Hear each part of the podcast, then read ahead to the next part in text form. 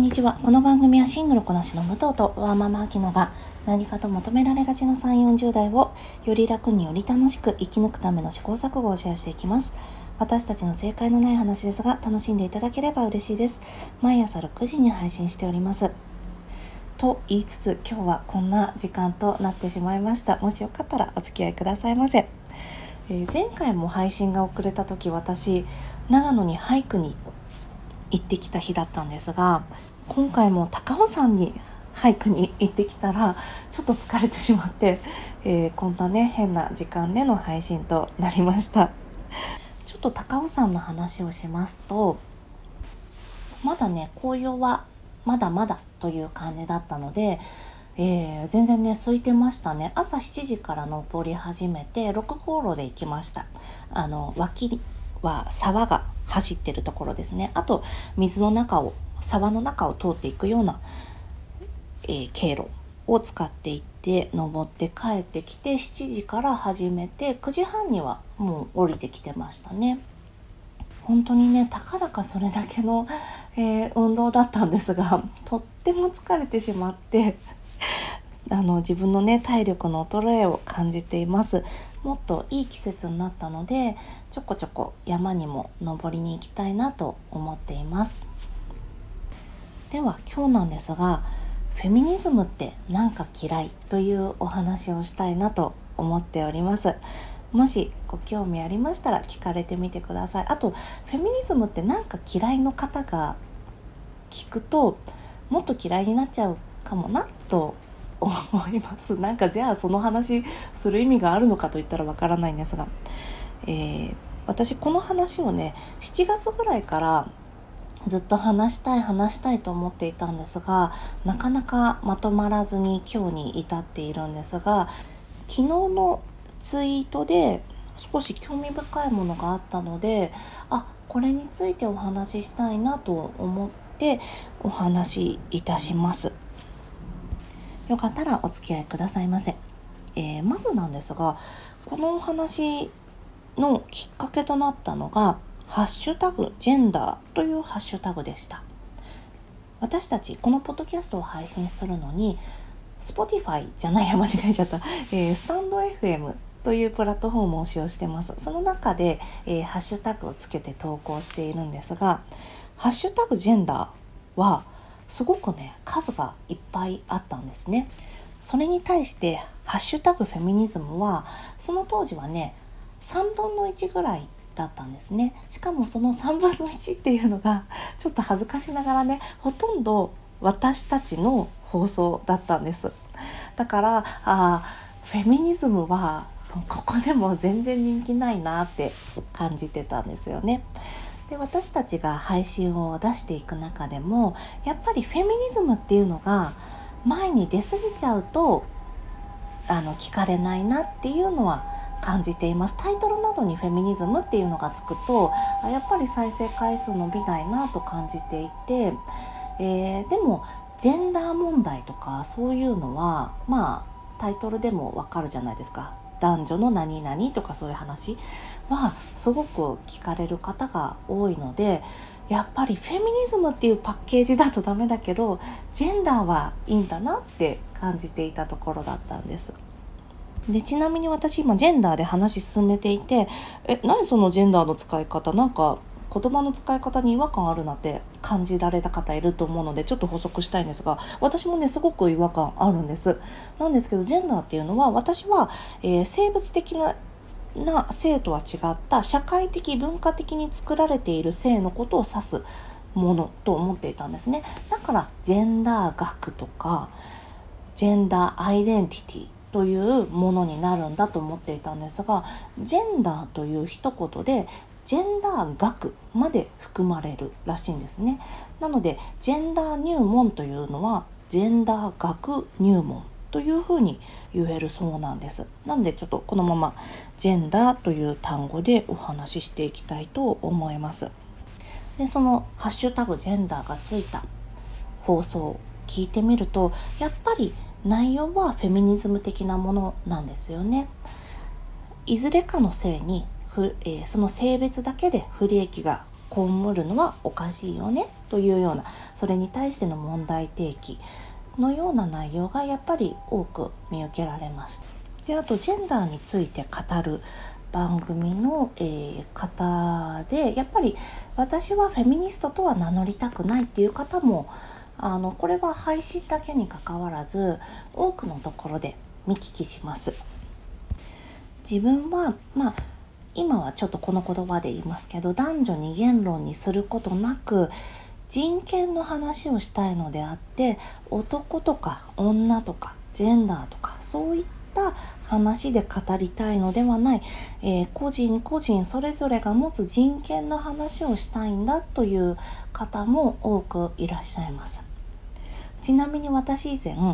お友達にフェミニズムの話をしてる時にフェミニズムって結局何なんだみたいなことを言われてこうでこうだよってあのそれぞれが持つ性別によって政治的経済的身体的に、えー、自由を脅かされない、えー、権利を侵害されないっていうことだよみたいな話をしたんですよね。でそしたら「えそれは私たちも思ってるからじゃあフェミニズムって名前やめれば?」って「フェミニストってや、ま、名前やめれば?」って 言われたことがありました。でまあなんとなくその話をしているお友達ももちろん悪気があって言ったんじゃなくてなんかフェミニズムってもう、えー、何ですかね悪い手垢がついちゃったものだから、うん、名前変えてリブランドして出せばっていうことだったと思うんですよ。本当にね悪気があって言ったんじゃないと思います。でここでちょっとブラック・ライブスマターの時の話をはお話しするんですがブラック・ライブスマターに対して、えー、黒人の命が大事だというものに対してオールライブスマター。全ての人の命が大事だ。これというカウンターがね出てきたと思います。これってやっぱりすごくもっともらしいですよね。さっきの男女で話したいわけじゃない。もう男女なんてそういったなんだろう男女で問題を話しているなんてもうちょっと古いんじゃないかとか。こう白人とか黒人とかアジア人とか有色人種とかそういったことで、えー、なんだろうな分断を煽るような言葉になるからやっぱオールライブズマターであったりフェミニズムではなく全ての人権に寄り添うことが必要なんだっていうようなことを言うのってすごく聞こえがいいんですけどそれって本来は本来はあるべきにもかかわらずあのウーマンライツじゃなくてヒューマンライツで話をしようよみたいなのも そうですよね。で本来はあるにもかかわらず全てが大切にもかかわらずそれがなされていないから特定の属性の話として訴状に挙げているにもかかわらずそれをもう一回全てにしたらなんか一回いいかなんて言うんですか属性をあえて固めたのに「あ全ての話です」ってされちゃったらその話すごくね無力化されちゃいますよね。すごく故意に問題を無力化する行為だなと私は思うんです。だから何ですかねもちろん人権で語るのがいいですよ。もちろん全ての人の命が大事ですよ。黒人の命だけじゃないですよ。有色人種の命だけが大事なんじゃないんですけどそれがなされてないからある特定の属性の話として学問が発展していったり、えー、講義が行われたりするのにそれを、えー、また全てのものにしてしまうっていうのはすごく、うん、問題を賠償化する行為だなと思います。でここで冒頭にお話ししましたツイートちょっと読み上げたいと思います。あのここで引用するんですがお名前を挙げる方が適切なのかお名前あげない方が適切なのかちょっと、うん、判断しかねましたのでちょっとお名前なしで引用をさせていただきたいと思います。えー、私は50代だからとっくに女の武器は使えないがフェミニズムに寄りかかる気は全然ない。フェミニズム大嫌い。フェミニストになっても多席ばかりだから生きづらくなるし余計なお金がかかるだけだと思う。年を取ったらフェミニズムよりも自業自得と自己責任を学ぶべきというツイートがあってこれがまあ50万回以上表示されていてすごく話題になっています。それに対していろんなリプライがあるんですね。それだと選挙に行けなくなるけどいいのとか、それだと、えー、女性はクレジットカードを持てないけどいいのそれだと女性は銀行口座を持てないし、自分個人の財産っていうのは持てないけどいいの、えー、義務教育は女の子だけは受けられないってことになるけどいいのとか、そういったリプライがありました。でそれに対してまあその元のツイートの方が「えどうして選挙に行けなくなるの?」と返していて私はそれに対して「わ本当に本当にごめんなさいすごくねバカにするように聞こえちゃうと思うんですけど、えー、本当に知らないんだなって思ったんです。なんかフェミニズムは多分何をやっているものなのかどういった功績を残してきたものなのか本当にわからないだろうなと思ったんです。でちょっと、うん、そうですね個人攻撃みたいになってしまってあれなんですがちょっと例としてすごくあの分かりやすかったのでちょっとご紹介したいんですがこの方はねあの他のリプライに対して私はだから結婚もしませんでした出産もしませんでしたっていうのをお返ししてたんです。でえーと、それ自体も女性が一人で生きていられること自体も職業選択の自由があったり教育を受けられるようになったことであったり彼女の人生にもフェミニズムっていうのはすごく関わってきているなと思ったんです。でもやっぱりフェミニズムって言われるとあの反射的に嫌悪感が出てしまうんだろうなっていうのもすごくよくわかるんです。でしかも彼女がねそうやっていろんな人からいろんなこと言われたらより嫌いになっちゃうと思います。わあこうやってフェミニストがバカにしてくるってなんか傲慢なやつらだなって 思うと思うんです私が今ねこうやって言ってること自体もすごく傲慢だしなんだろうななんか知らないことをねバカにしたいとかそういったことじゃなくて何でしょうね一つの例として挙げたかったんだけどでもこれも私の、まあ、傲慢さなんですよねきっと。だから、うん、そうですねこの人はよりフェミニズムとかフェミニストからは遠ざかってしまうだろうなと思うんです。ただここに書いてあるフェミニストにってなっても多席ばかりだから生きづらくなるっていうことに関してはいや自分が今までね自己責任自分の責任だと思ってたことって実は社会によってそう思わされてきたことってすごくいっぱいあるんだよっていうなんか癒しにもなるんじゃないかなと思うんです。なんあなたが当たり前だと思って受け取ってきたものって実は受け取らなくてもいいものなんだよっていうことってたくさんあると思うんです。私もそうだったんです。私もなんだろうな。なんか女性はこうあるべきみたいなものってすごくたくさん受け取ってきているし今でも自分の中に持っているものはあるんですよね。フェミニズムのモットーの一つに個人的なことは政治的なことというのがあって社会的な背景社会問題がそこにあるから、えー、個人の問題にそれがつながっている。でも個人の問題だけで解決できるわけじゃないと思うんです。私以前、えー、大石春さんのお話をした時に最近70代女性の製品のすすめみたいな本が本屋さんにずらりと並んでいますよねっていうお話をした時があったんです。その時に個人個人の工夫でやっていきましょうねとかタランタランは工夫が足らんとかじゃなくて本来は社会で解決すべき課題をその時代は置き去りにされていたよねというお話をしたんですよね。えー、気の持ちようで何とかやっていきましょうよ。えー、マインドセットイズエブリシングっていうことではなくて本来は社会課題がそこにあったにもかかわらずその時代ではその社会課題というのは取りこぼされていましたよねというお話をしましたこの辺りはねすごくその例と、えー、通じるんじゃないかなと思うんですあとここに余計なお金がかかるだけだと思うって書いてあってこれはね何だろうなと思ってちょっとえっ、ー、と私の読解力不足でなんだろうって思っているところなんですが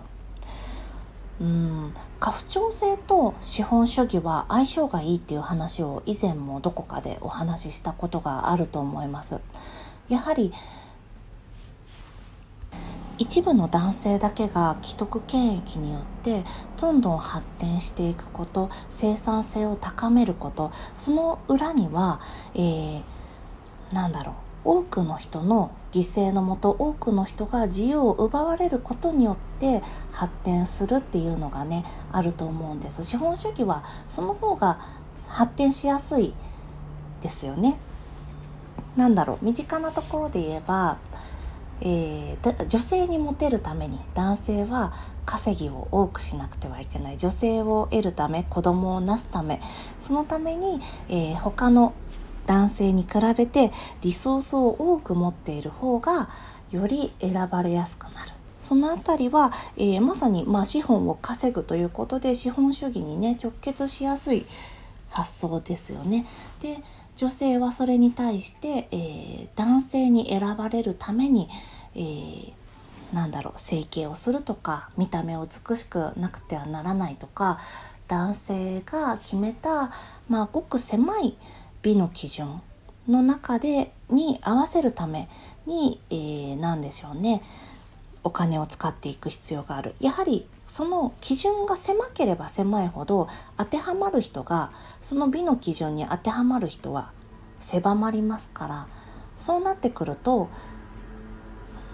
より多くの人がそこにお金を落とすことになると思います。その辺りから言っても家父長制と資本主義っていうのはすごく相性がいい、えー、お互い何て言うんですかね二軸で成り立ってきたなというのはすごく、えー、私たちにとっても身近なことだと思います。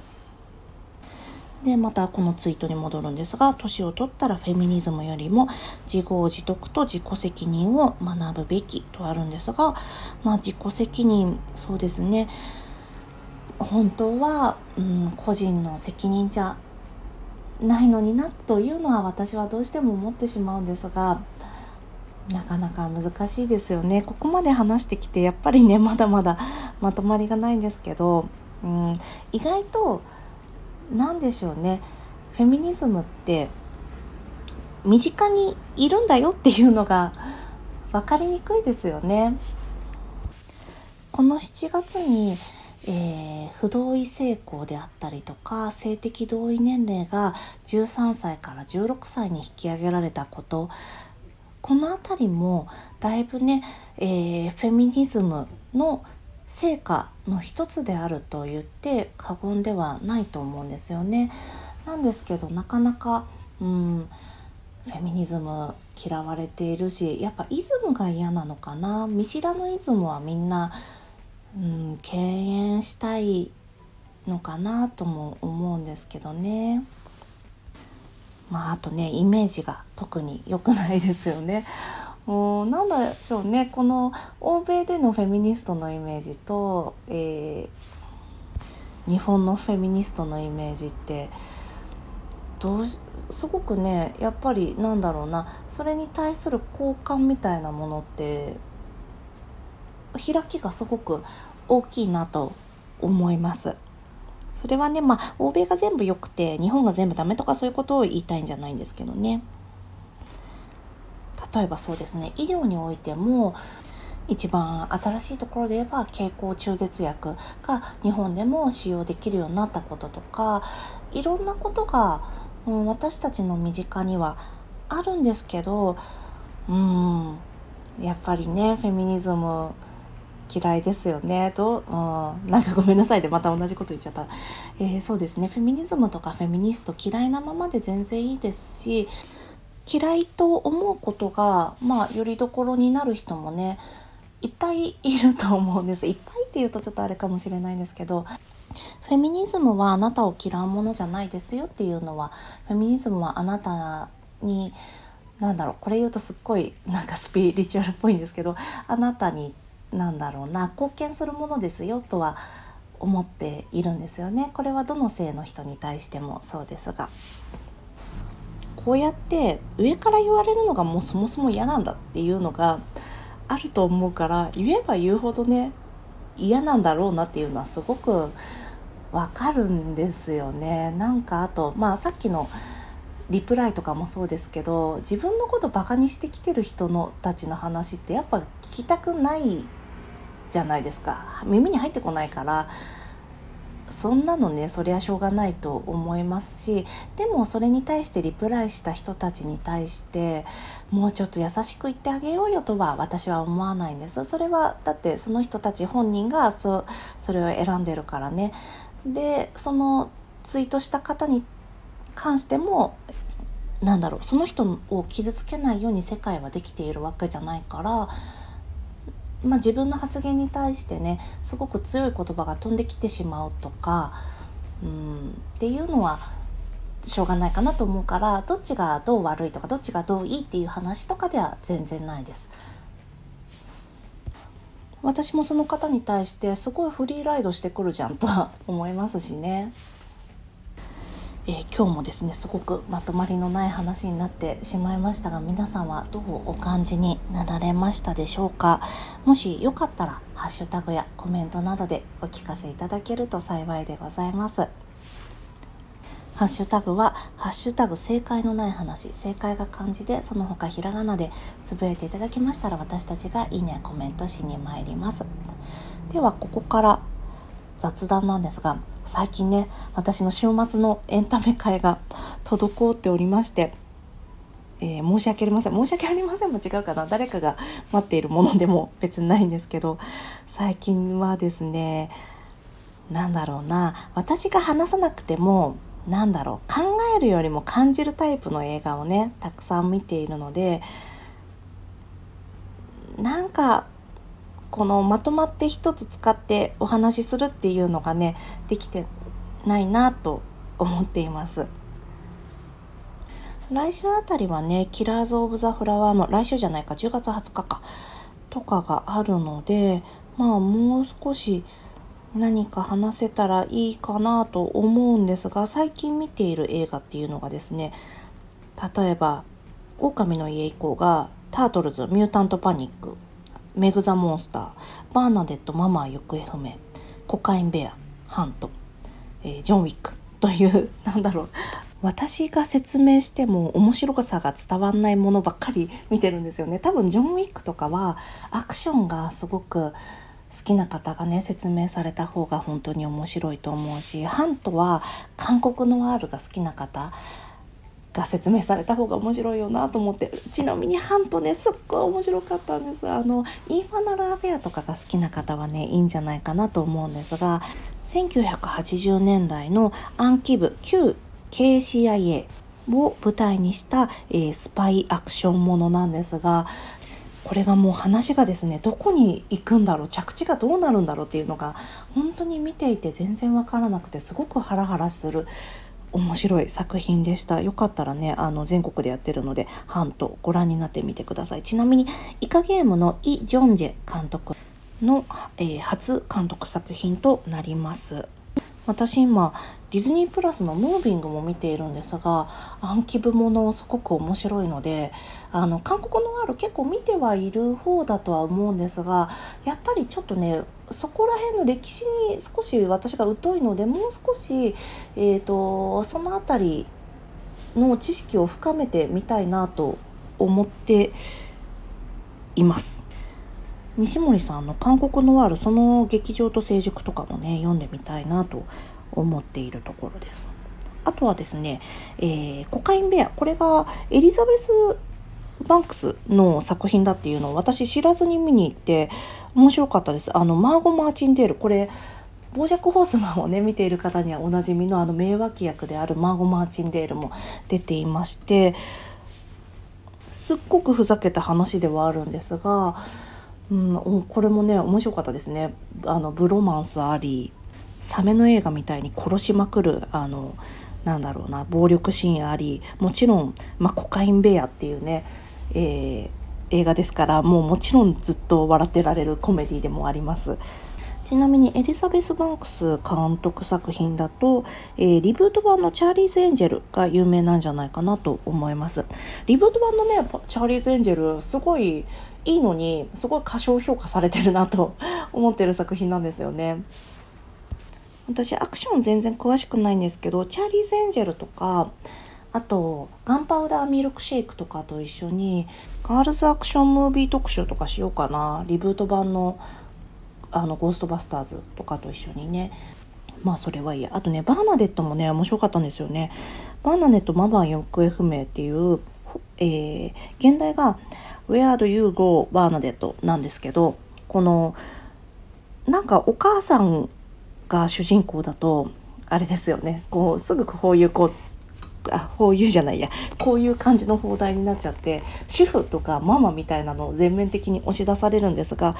これはどちらかといえばうんお仕事ドラマにお仕事映画に近いんじゃないかなと思います。みんなそれぞれ特色は違うんですけどエアとか